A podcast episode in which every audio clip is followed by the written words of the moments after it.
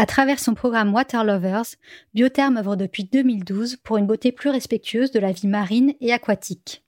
Pour l'accompagner sur cette voie, la marque s'entoure de partenaires engagés dans la protection des océans. Parmi eux, Mission Blue, Surfrider Foundation Europe, la Fondation Tara Océan et l'Institut océanographique de Monaco. Convaincu que cette mission s'appuiera également sur l'art, vecteur essentiel à la sensibilisation du grand public, Biotherm est fier de soutenir ce podcast. Bienvenue dans Onde Créative, une série audio du magazine Les Others. Le bruit sourd du ressac et le murmure des pins maritimes dans le souffle du vent. Cette incroyable immensité bleue dont l'omniprésence n'a d'égal que son impermanence. Du frisson à l'exaltation, les sensations enivrantes du contact de l'eau sur la peau.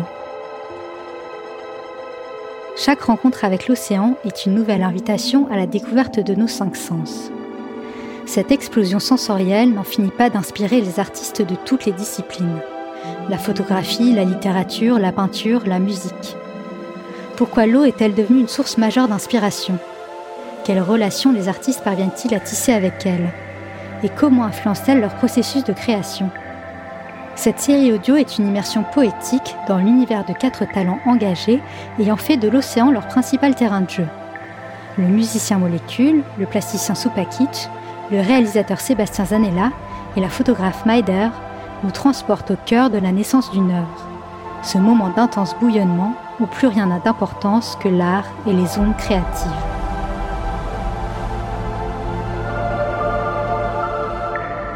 Originaire du Pays basque, la photographe Maïda Sabal a tissé depuis l'enfance un lien étroit avec la nature. Dans cet épisode, elle révèle pourquoi, selon elle, capturer l'élément eau permet de véhiculer les plus profondes émotions.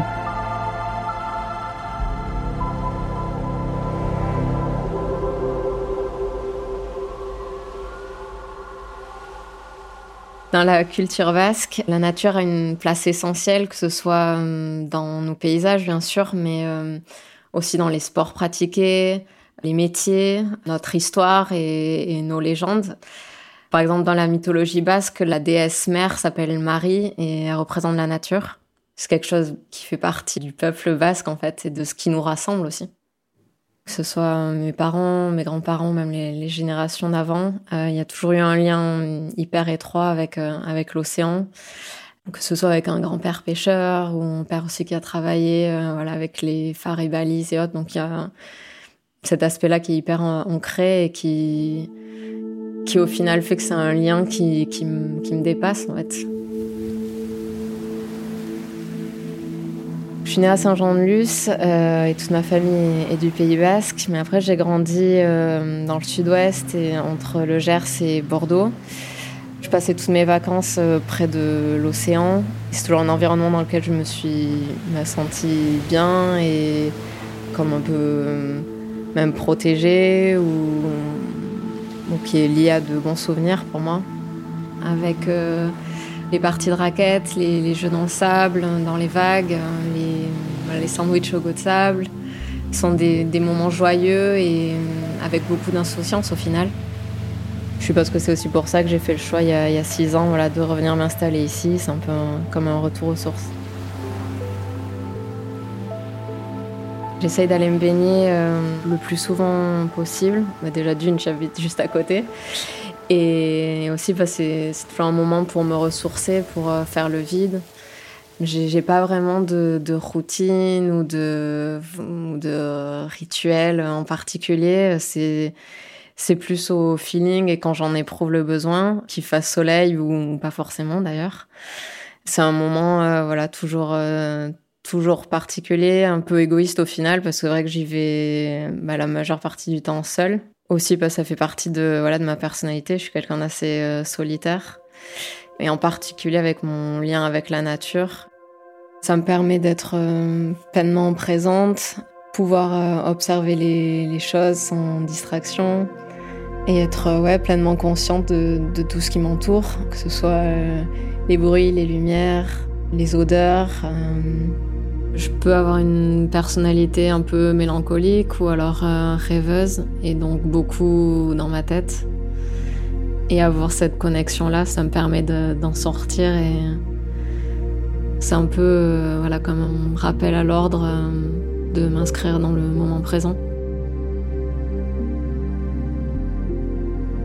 Il y a un peu plus d'une dizaine d'années, j'ai eu la chance de travailler comme gardienne de phare au phare de Cordouan, qui se situe entre la Garonne et la Dordogne.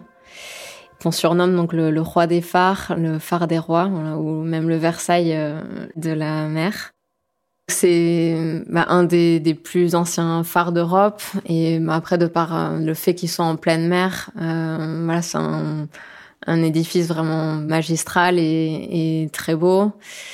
Il y a comme une sorte d'îlot qui se découvre, voilà, à marée basse, donc qui change totalement le paysage et sur lequel ben, on peut avoir euh, voilà des, des crabes, euh, des roches, euh, quelques huîtres aussi ou ce, ce, genre de choses. On mettait même un petit peu quelques lignes de pêche, donc on pouvait avoir la chance d'avoir des bars ou, ou autre. J'ai travaillé en fait à deux occasions, donc une fois en été et une autre fois en hiver. Ça fonctionnait par binôme, donc j'étais avec un, autre gardien. Soit c'est une semaine sur le phare, une semaine à terre, ou bien deux semaines sur le phare, deux semaines à terre. Et euh, ben, pendant la saison touristique en été, on recevait les quelques touristes, ben, justement en période de marée basse. On devait donc les, les accueillir. Euh, leur expliquer un petit peu euh, l'histoire du phare et puis m'en faire forcément un petit peu de voilà de, de surveillance euh, pour préserver le lieu. Mais au final, c'était euh, peut-être, je sais pas, 40% de, de, notre temps, voire peut-être moins. Et le reste, bah, c'était beaucoup de contemplation, en fait. La question qui revenait le, le, plus souvent des, des touristes, par exemple, c'était est-ce que je n'avais pas peur et euh, est-ce que je m'ennuyais pas. Mais en fait, ben non, c'était ni l'un ni l'autre. Peur, peut-être un petit peu, voilà, quand il y avait euh, des grosses marées et que ben, on entendait forcément les vagues, voilà, qui tapaient fort sur le phare et euh, qui ben, parfois passaient au-dessus de l'édifice qui entoure le phare. Donc c'est vrai que c'est toujours impressionnant et le fait que voilà qu'on soit vraiment au, au plus près de cet élément. Et l'ennui, non, jamais, parce que. Euh, bah parce que les, même si l'endroit est fixe, les paysages euh, changeaient euh, tout au long de la journée et, et même en fonction de, la météo. Donc chaque jour était différent. À cette époque, je faisais pas encore de photos, donc c'est vrai que c'est un petit regret que je peux avoir. C'était un cadre de rêve en fait, idyllique pour capturer tout ce qu'il y avait autour que ce soit les, éléments ou même euh, bah, le bâtiment en lui-même qui est euh, encore une fois euh, fascinant. En 2011, j'ai décidé en de partir en trip pendant huit mois entre Asie du Sud-Est et Amérique du Sud. Et c'est comme ça en fait que je me suis mis à la photo. Quand je repense à mon voyage, il y a euh, la Patagonie, où j'ai passé euh, plus d'un mois. C'est un lieu qui a une sorte de magie, en fait, inexplicable, euh, avec des, des forêts hyper anciennes et des arbres très particuliers, des glaciers, beaucoup de vie au final, hein, une, une nature à profusion et qui est restée relativement sauvage. Ce sont des paysages où on se sent seul au monde et en même temps hyper euh, connecté avec tout ce qui nous entoure. C'est le lieu où j'ai, je pense, ressenti ça euh, le plus fortement et qui m'a marqué qui a fait que euh, je suis repartie en Patagonie bah là dix ans plus tard, mais cette fois-ci côté chilien. Il y a deux ans, j'ai eu un accident en montagne avec ma cheville. Du coup, j'ai pas pu euh, bah, ni faire de randonnée ni de photos pendant deux ans. Donc, euh, repartir en, Patagonie cette année, c'était important parce que bah, ces deux années ont, bah, ont, été compliquées pour moi. Donc, euh, c'était le plus beau cadeau que je pouvais m'offrir en fait. Une fois là-bas, j'ai ressenti beaucoup de, liberté, la sérénité aussi et et puis je pense une envie que, que j'avais un peu perdue. De photographier, faire de, de, nouveaux projets, aller mm, plus loin dans cet art, dans, dans ma démarche, et euh, voilà, comme un, second souffle. Mon approche de la photographie est euh, très intuitive, spontanée et sensible.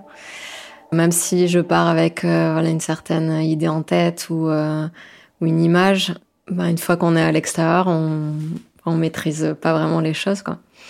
À commencer par le temps qui peut bah, changer d'un moment à l'autre, ou alors bah, nous montrer une autre voie, un autre chemin.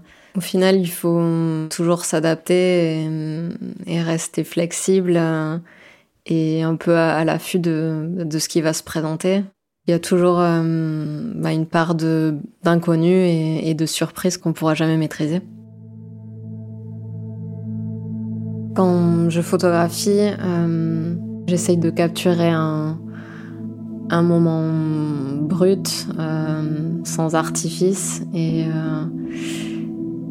et au final va capter euh, une émotion. Et c'est ce que euh, j'espère que les, gens euh, peuvent voir et, ressentir à travers les images. Comme je mets beaucoup de moi-même dans mes images, au final c'est toujours un peu comme bah, une mise à nu quand je partage les photos. J'ai toujours eu du mal à, gérer et surtout exprimer mes émotions. Au final de partager ces photos, ça me permet de euh, dire ou, d'exorciser, euh, que ce soit des, blessures ou des déceptions. Ça peut même être aussi des, moments joyeux, hein. c'est pas forcément des choses tristes, mais que je saurais pas exprimer euh, autrement en fait. Ces photos, c'est un, côté libérateur pour moi. L'eau est un élément vivant au final, qui peut véhiculer beaucoup d'émotions, que ce soit, euh, je sais pas, la colère avec un orage déchaîné, la mélancolie avec un ciel gris, ça s'appelle la joie avec des, des éclats d'eau. Donc c'est vrai que via tous ces changements, que ce soit euh, la texture, euh, la lumière, les conditions niveau temps, niveau marée, c'est une source euh, ben, inépuisable d'inspiration. Et euh, l'eau, c'est un peu comme un miroir d'infini. En juillet dernier, je suis allée photographier le nageur handisport Théo Curin, qui était en train de s'entraîner en fait au lac de Matmal dans les Pyrénées-Orientales, en prévision là, de sa traversée du lac Titicaca, qui est prévue pour, pour novembre. L'histoire de, Théo, elle est assez particulière parce qu'à l'âge de 6 ans, il a eu une méningite foudroyante qui a bah, obligé le, corps médical à, l'amputer des jambes et des bras. Pendant toute une semaine, il s'est entraîné en fait en conditions réelles avec les deux autres nageurs avec lesquels il va réaliser ce, défi. Donc il dormait sur un, radeau qui a été construit euh, pour l'occasion et qui doivent donc tracter euh, tour à tour. Leur objectif, c'est de le faire euh, en une dizaine de jours. Dans mes photos de Théo, j'ai essayé d'aborder plusieurs angles et à commencer par la, résilience. Il y a aussi le fait qu'il a une personnalité très solaire, très douce aussi, avec une sorte de force tranquille. Donc essayé ouais, de, représenter tout ça avec bah, des jeux un peu de lumière, euh, de la double exposition aussi, euh, pour montrer sa, connexion à l'eau. Sa connexion à l'eau est d'ailleurs assez drôle, parce qu'à la base, euh, il m'a raconté que l'eau c'était sa phobie, mais vraiment une, grande peur de l'eau. Donc il a dû surmonter ça et c'est assez incroyable en fait bah, d'avoir fait de sa phobie bah, son métier et même sa passion. Il y a une image euh, en particulier que j'ai aimé réaliser. C'est une image avec un, requin qu'il a tatoué en fait au niveau des côtes. J'ai eu un, visuel euh, en tête qu'on a essayé ensuite de reproduire, sachant qu'on avait peu de temps parce que les photos se faisaient euh, à la fin de ces entraînements de nage, donc c'est-à-dire après une heure dans une eau à 16 degrés et, sans combi, hein, donc fallait aller relativement vite.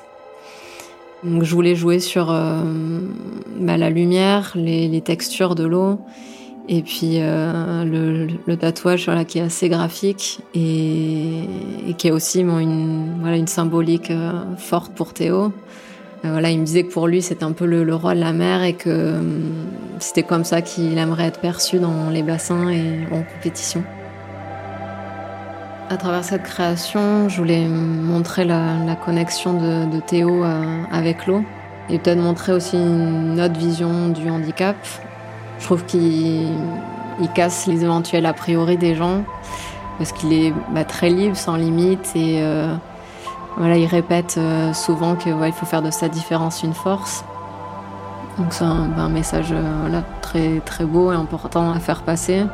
Je trouve qu'il y a tout un travail d'éducation à faire sur ce qui nous rend différents et en même temps uniques et ce qui fait notre beauté. Et je trouve ça important voilà, de donner plus de, visibilité à, ces messages-là et d'avoir de vrais modèles auxquels s'identifier.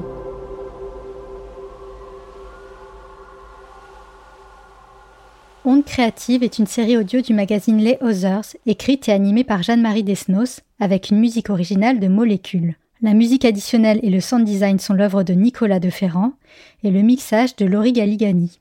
Pour plus d'aventures en pleine nature, rendez-vous sur lesothers.com. À bientôt!